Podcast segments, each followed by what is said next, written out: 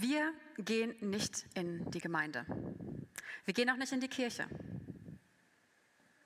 Wir sind Gemeinde. Das ist ein Unterschied. Wir sind Gemeinde, wir sind Kirche, das ist Identität, nicht ein Ort. Gemeinde und Kirche sind so Begriffe, die für uns relativ vertraut sind. Aber ich finde es immer wieder beeindruckend, diesen Schatz zu entdecken, was es eigentlich bedeutet. Gemeinde kommt im Griechischen von dem Wort Versammlung der Herausgerufenen. Wir sind von Gott gerufen. Und Kirche stammt ab von der Bedeutung dem Herrn gehörig. Wir gehören Gott. Und damit wollen wir uns in den kommenden Wochen beschäftigen, den ersten Korintherbrief einsteigen und dem Gedanken, wir für ihn. Wir sind von Gott gerufen, um zu ihm zu gehören. Und im ersten Korintherbrief, im ersten Kapitel, geht es heute um den Gedanken, wir sind eins. Und ich möchte euch mit hineinnehmen in die Verse 9 bis 18 und bitte euch aus Ehrfurcht vor dem Wort Gottes, das lebendig ist und in uns wirkt, aufzustehen. Ich ermahne euch aber, Brüder, nein, ein Vers vorher. Gott ist treu, durch den ihr berufen worden seid in die Gemeinschaft seines Sohnes Jesus Christus, unseres Herrn. Ich ermahne euch aber, Brüder, durch den Namen unseres Herrn Jesus Christus, dass ihr alle einmütig redet und nicht Spaltung unter euch sein, sondern dass ihr in demselben Sinn und in derselben Meinung völlig zusammengefügt seid. Denn es ist mir durch die Hausgenossen der Chloe über euch bekannt geworden, meine Brüder, dass Streitigkeiten unter euch sind. Ich meine aber dies, dass jeder von euch sagt, ich bin des Paulus, ich habe des Apollos, ich habe des Käfers, ich aber Christi. Ist der Christus zerteilt? Ist etwa Paulus für euch gekreuzigt oder seid ihr auf den Namen des Paulus getauft worden? Ich danke Gott, dass ich niemand von euch getauft habe außer Crispus und Gaius, damit nicht jemand sage, ihr seid auf meinen Namen getauft worden. Ich habe auch das Haus des Stephanas getauft, sonst weiß ich nicht, ob ich noch jemanden getauft habe. Denn Christus hat mich nicht ausgesandt zu taufen, sondern das Evangelium zu verkündigen, nicht in Redeweisheit, damit nicht das Kreuz Christi zunichte gemacht werde denn das Wort vom Kreuz ist denen, die verloren gehen, Torheit. Uns aber, die wir gerettet werden, ist es Gottes Kraft. Amen. Ihr dürft euch setzen.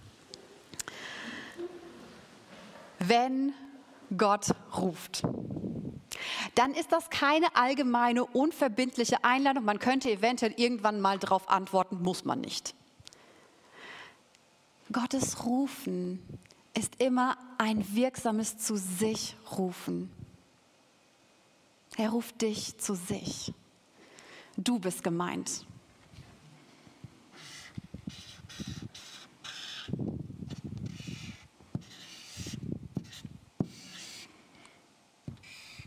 Und nicht nur ein Du,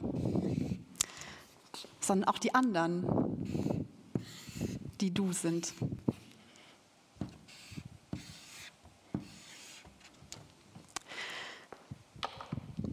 Gottes Stimme ist vertrauenswürdig und liebend und stark.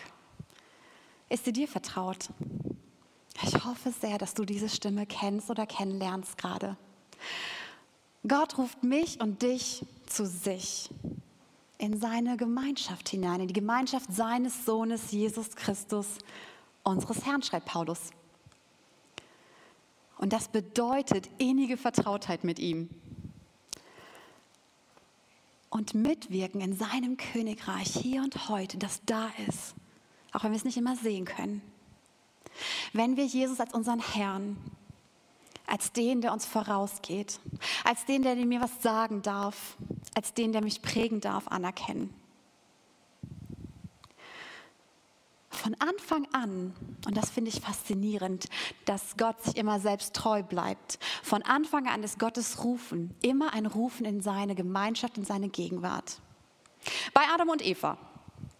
Gott ruft, wo bist du? Und sucht die Begegnung mit seinen Menschen. Bei Abraham, geh in ein Land, das ich dir zeigen will, ruft Gott. und ist von da an an Abrahams Seite und segnet ihn und durch ihn alle Nationen dieser Welt. Bei Mose. Gott ruft mitten in der Wüste. Mose, Mose. Und Mose antwortet, hier bin ich. Und Gott antwortet, ich bin da. Ich bin der Ich bin, das ist mein Name. Und gemeinsam mit Mose befreit er sein Volk, um es zu sich zu bringen, steht in der Bibel. Und nennt Mose sogar seinen Freund. Bei Levi, Jesus ruft, folge mir nach. Und er lässt alles stehen und liegen und geht mit ihm, um diese unfassbare Botschaft zu erzählen, dass Gott wirklich mit uns ist. Und da ist Maria. Und Jesus ruft, Maria. Und sie dreht sich voller Tränen um und ruft, Rabuni, mein lieber Herr. Und sie erkennt, dass es Jesus ist, der Auferstandene. Und sie läuft los, um allen zu erzählen, dass Jesus wirklich lebt. Pure Hoffnung. Jesus ruft mich und dich zu sich und hat dabei, und das beeindruckt mich so, immer, immer alle im Blick. Du bist nicht allein in die Gemeinschaft mit Jesus gerufen. Tut mir leid. Wir, wir sind in die Gemeinschaft von Jesus gerufen. Wovon ist unsere Berufung abhängig? Wovon hängt sie ab? Was trägt sie? Zum Glück ist sie nicht von uns abhängig, sondern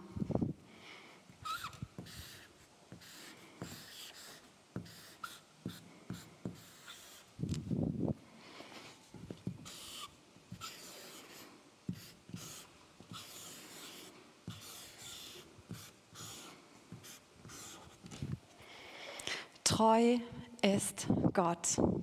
Paulus schreibt es, Gott ist treu. Davon ist unsere Berufung abhängig. Weil Gott treu ist, können wir in der Gemeinschaft von Jesus sein. Das ist so gut zu wissen. Wir sind eins, denn treu ist Gott, durch den wir berufen worden sind in die Gemeinschaft seines Sohnes Jesus Christus, unseres Herrn. Aber ich habe mich gefragt, wie zeigt sich nun diese Gemeinschaft in unserem Alltag als Gemeinde? Wie wird sie sichtbar?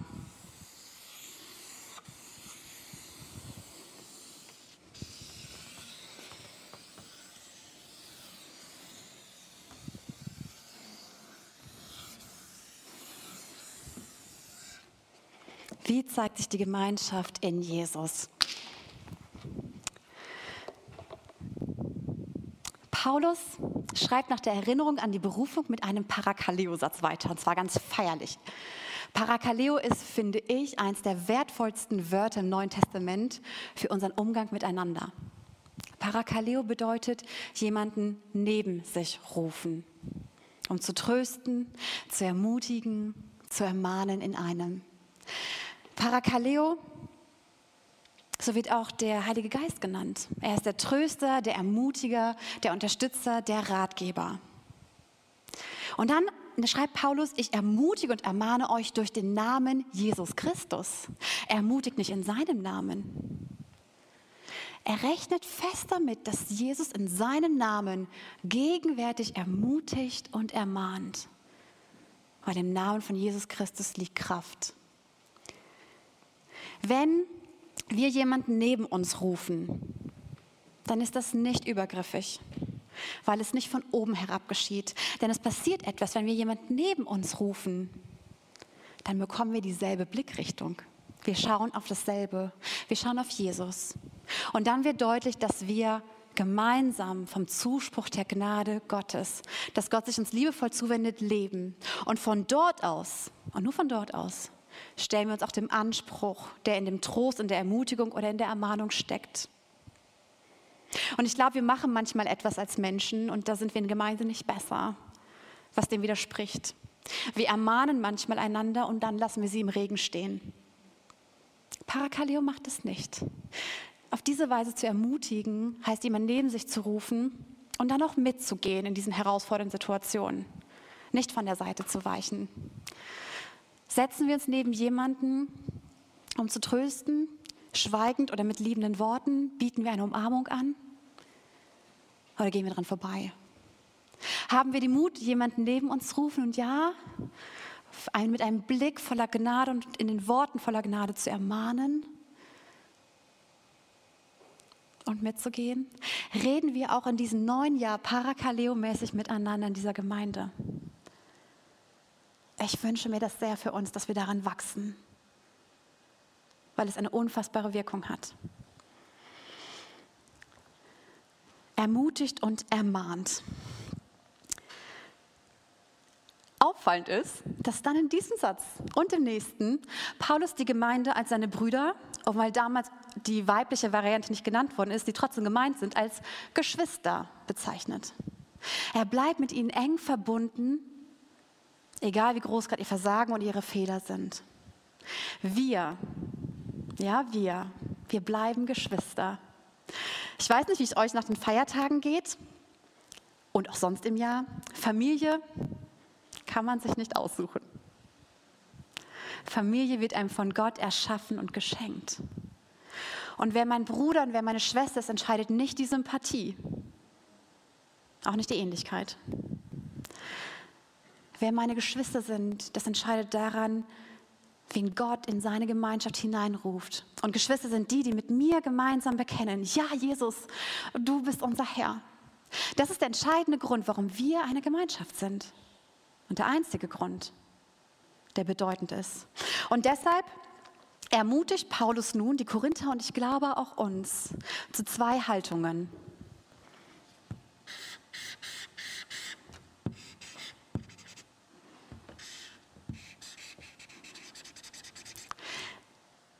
Die erste ist, ihr sollt einmütig reden und keine Spaltung untereinander entstehen lassen. Einmütig reden bedeutet nicht, dass wir uns am Ende in jedem Detail einig sind. Ich glaube, das ist auch utopisch. Also, ich habe es noch nicht erlebt.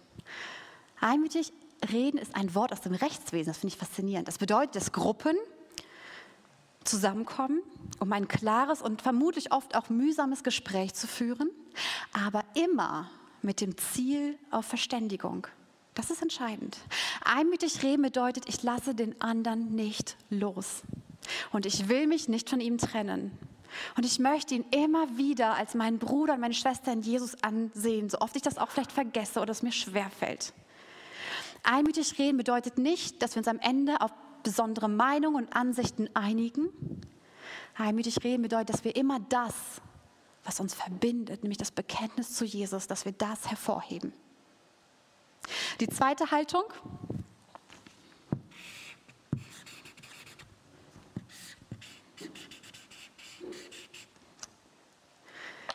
in demselben Sinn und in derselben Meinung zusammengefügt sein.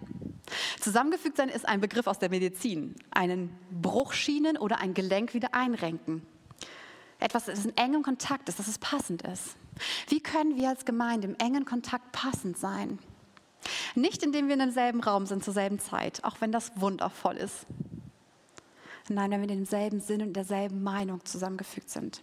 Der Sinn, das sind unsere geformten Gedanken, das unser Bewusstsein füllt. Und sie wiederum prägen unsere Meinung, auf dessen wir Entscheidungen begründen und warum wir so handeln, wie wir handeln. Wie können wir nun auf Verständigung zielen, miteinander reden und so zusammengefügt sein? Ich glaube auf das, was Paulus vorher gesagt hat.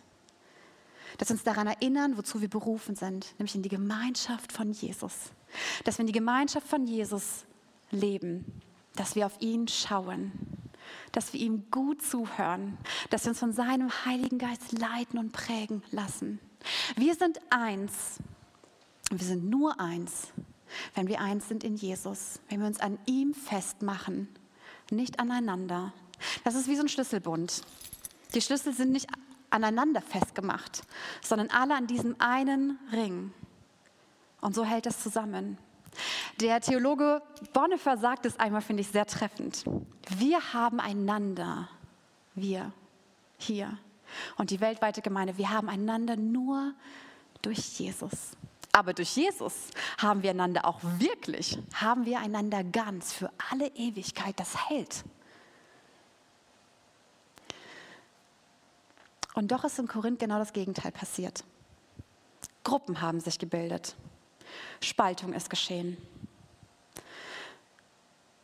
Menschen wurden in den Mittelpunkt gerückt. Und das ist immer eine Gefahr für Gemeinde. Wenn wir den Blick auf Jesus verlieren, dann ist die Gefahr für Spaltung da. Dann sieht es vielleicht nach außen aus wie eine Einheit, wie etwas Ganzes, aber innen fängt es an zu bröckeln und bekommt Risse. Paulus, und ich finde das sehr beeindruckend und mutig, spricht das direkt an. Er nennt das Problem bei der Sache und er nennt sogar seine Informantin. Denn wenn wir über andere reden, müssen wir auch bereit sein, dafür einzustehen. Und diese Frau wird meines Wissens nur an dieser Stelle genannt, Chloe, und sie ist sehr mutig. Ihr scheint die Gemeinde so wichtig zu sein, dass sie Paulus davon erzählt, damit diese Gemeinde wieder geeint ist statt geteilt. Wir brauchen Aufrichtigkeit in Gemeinschaft. Was ist das Problem? Gruppen haben sich gebildet und Menschen in der Gemeinde müssen sich, also müssen sagen, zu wem sie sich orientieren. Da gibt es die einen, die sagen, ganz klar, Paulus.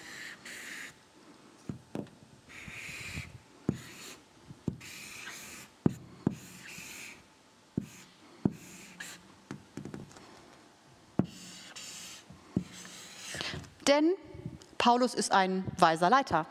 Andere sagen, nein, auf keinen Fall, Apollos.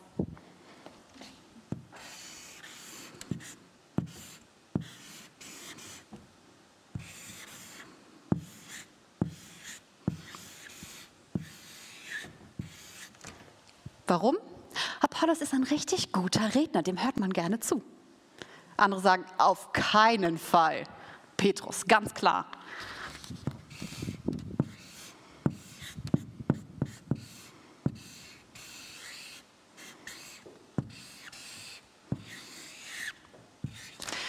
Denn Petrus ist voller Kraft und Energie. Das Bekenntnis zum Menschen oder sogar, wie es hier steht, Christus für sich selbst zu beanspruchen, nur für sich, ist die größte Gefahr für Gemeinde. Und Paulus lässt sich auf diesen Vergleich erst gar nicht ein. Warum bist du heute hier, genau an diesem Ort? Weil die Menschen um dich herum, links und rechts von dir, deine Freunde sind? Ganz ehrlich, ich hoffe sehr, dass du das erleben darfst. Oder weil sie ähnliche Interessen haben. Aber das ist nicht entscheidend. Entscheidend ist, ob wir sagen können, heute, wenn wir nach links und rechts schauen. Ja, Gott hat uns heute hier zusammengefügt, weil er jeden Einzelnen uns gerufen hat in seine Gemeinschaft und weil wir das gemeinsam bekennen können. Dass er uns zusammengefügt hat. Wie reagiert nun Paulus? Auch das finde ich beeindruckend. Ich wünsche mir für uns als Gemeinde, dass wir da stark drin werden, ihm danach, ja, von ihm lernen, es ihm nachmachen. Er kritisiert die einzelnen Gruppen nicht. Er zitiert sie nicht zu sich. Er weist sie nicht zurecht und sagt, das geht gar nicht, Leute, das geht auch überhaupt nicht. Er macht das, was sie verloren haben.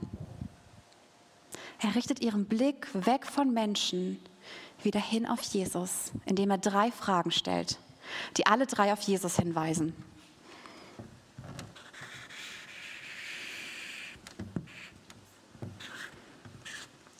Die erste Frage ist Christus geteilt? Nein, es gibt nur einen Christus, es gibt nur ein Leib Christi, so wie es dem Wesen eines Körpers entspricht, ganz zu sein, nicht in einzelnen Teile. So wie es dem Wesen von Familie nicht entspricht, geteilt zu sein, so ist Christus nicht geteilt. Wir sind in Jesus verbunden, in ihm eins. Die zweite Frage, ist Paulus für uns gekreuzigt? Paulus nimmt sich selbst als Beispiel aus diesen Namen, die entstanden sind in diesen Gruppen. Er sagt, nein, kein Mensch kann stellvertretend für Menschen sterben. Das, was Jesus getan hat. Jesus, der, der für uns gestorben ist. Es hat heute und damals niemals einen Leiter gegeben, der Schuld vergeben kann. Nicht eine. Es hat kein einziger Leiter gelebt, der den Schmerz eines gebrochenen Herzens heilen kann. und Würde und Kraft wieder neu verleihen kann, Menschen, die sich wertlos und unfähig fühlen, in dieser Gesellschaft zu funktionieren. Es hat nicht einen einzigen Leiter gegeben, der den Geist und die Augen des Herzens öffnen kann für die Schönheit und Größe Gottes. Nicht einen. Das ist nicht das Werk von Menschen, sagt Paulus. Das ist das Werk von Jesus. Gott hat am Kreuz sich, hat uns mit sich versöhnt. Und damit finden wir Frieden mit uns selbst und miteinander. Das ist Jesus. Und die letzte Frage ist, Paul, seid ihr auf den Namen von Paulus getauft? Wenn wir auf den Namen oder in den Namen von jemandem getauft werden, dann heißt es immer, dass wir in die Gemeinschaft dieser Person eintreten. Aber alle die von uns, die wir getauft sind, sind wir in die Gemeinschaft dessen eingetreten, der uns getauft hat? Nein. In der Taufe treten wir in die Gemeinschaft von Jesus ein und werden in den Tod und in die Lebenskraft der Auferstehung von Jesus mit hineingenommen. Und wenn Jesus dich gerufen hat und du noch nicht getauft bist, wir taufen im Februar wieder. Und zwar taufen wir so, wie Jesus uns das gelehrt hat. Geht in alle Welt, macht die Menschen zu meinen Nachfolgern, zu meinen Jüngern und tauft sie auf den Namen des Vaters und des Sohnes und des Heiligen Geistes. Können Menschen so etwas tun? Nein. Allein Jesus kann so etwas tun. Und dann wird es nochmal humorvoll. Paulus schreibt in den nächsten Versen, überlegt er, wen habe ich denn getauft? Um deutlich zu machen, dass ihm nicht darum ging, wen er getauft hat, sondern dass Menschen in die Beziehung zu Jesus gekommen sind. Und er nennt Namen, die ihm so im Kopf einfallen. Und dann gibt es eine Ergänzung. Und das ist spannend, denn am Ende des, Kap des Briefes erfahren wir, dass Stephanus, der hier genannt wird, Paulus besucht hat. Und es kann gut sein, dass während Paulus diese Zeilen schrieb und überlegte, wen habe ich denn jetzt nochmal getauft, um festzustellen, es war nicht viel, ich habe keine Statistik geführt, Stephanus sich meldet sagt, übrigens Paulus, ähm, du hast auch mich und meine Familie getauft. Und Paulus ergänzt, ah, übrigens, ich habe auch das Haus von Stephanus getauft. Was aber ist nun der Grund für diese Spaltung? Was steckt dahinter? Paulus schreibt, Menschen haben Menschen und menschliche Weisheit in den Mittelpunkt gerückt. Menschliche Weisheit, menschliche Redeweisheit, das sind abstrakte Ideen. Aber Paulus schreibt das Wort vom Kreuz. Das ist ein historisches Ereignis und so viel mehr.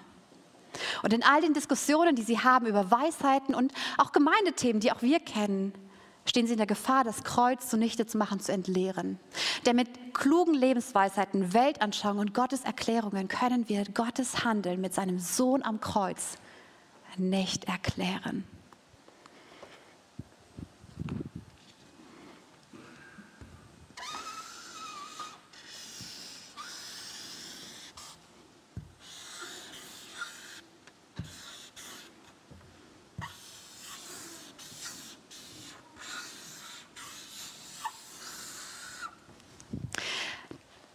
Ein, ich finde, sehr weiser Oxford-Professor sagte einmal, die Vorstellung, dass Jesus für meine Schuld gestorben ist, das ist intellektuell verachtenswert und moralisch unverschämt. Ja, das können wir mit unserem Verstand nicht begreifen. Das lässt sich mit kluger Redeweisheit nicht erklären. Gott kann am Kreuz nicht erklärt werden sondern nur angebetet werden. Und der römische Hauptmann hat es erkannt und getan. Beten wir auch in diesem Jahr gemeinsam Gott an. Gerade dann, wenn wir ihn nicht verstehen und nicht erklären können. Das Wort vom Kreuz ist Gottes Kraft. Menschliche Redeweisheit ist am Ende Gerede. Aber das Wort vom Kreuz ist im Leben Kraft durch Schwäche, Leben durch Tod und Auferstehung durch Kreuzigung. Lebenskraft, die uns bewegt, die in uns wirkt, die uns verändert. Am Kreuz geht es am Ende darum, nicht über Vorstellungen und christliche Werte, sondern am Kreuz geht es darum, ob der gekreuzigte und auferstandene Jesus in meinem Leben und in deinem Leben, in unserem Leben in der Tiefe wirken darf. Ob seine Lebenskraft durch Tod und Auferstehung sich in uns entfalten darf, uns frei macht um das Drehen um uns selbst, frei von Angst, frei von Schuld, von Lügen und Mächten, die uns gefangen halten.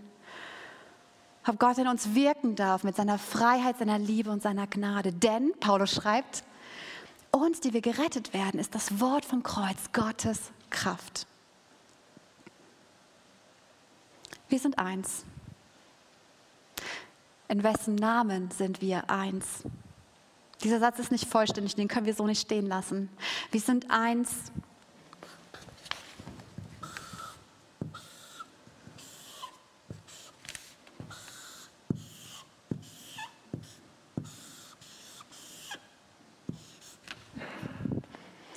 Wir sind eins in ihm, in Jesus. Einheit in unserer Gemeinde, auch in diesem neuen Jahr, entsteht nicht durch gleiche Meinungen, sondern ist und bleibt gebunden an das Kreuz, an Gottes Treue, die grenzenlos ist von Generation zu Generation, heißt es in der Bibel. Und an Jesus ist sie gebunden.